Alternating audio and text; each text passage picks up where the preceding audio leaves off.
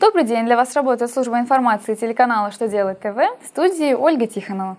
В этом выпуске вы узнаете, какие продовольственные товары будут облагаться НДС по ставке 10%, какие нормы работы юристов вошли в проект приказа Минтруда, что вошло в сборник примерных форм аудиторских заключений. Итак, о самом главном по порядку –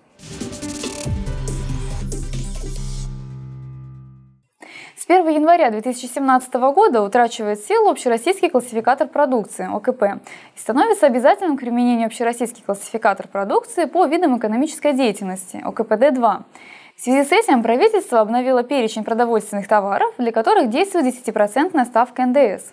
Но есть и некоторые принципиальные корректировки. Так, например, в перечень включены грибы, то есть они будут облагаться НДС по ставке 10%. Изменения вступят в силу с 1 января 2017 года.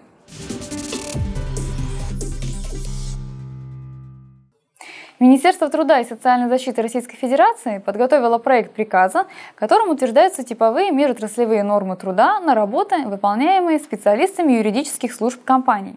В проект включены, в частности, порядок определения штатной численности работников, порядок организации труда, нормы по загрузке и функциям. В настоящий момент документ находится на рассмотрении независимой антикоррупционной экспертизы.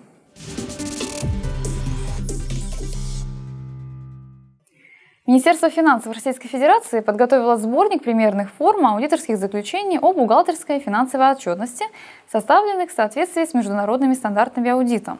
В сборнике содержатся примерные формы аудиторских заключений о финансовой отчетности компаний.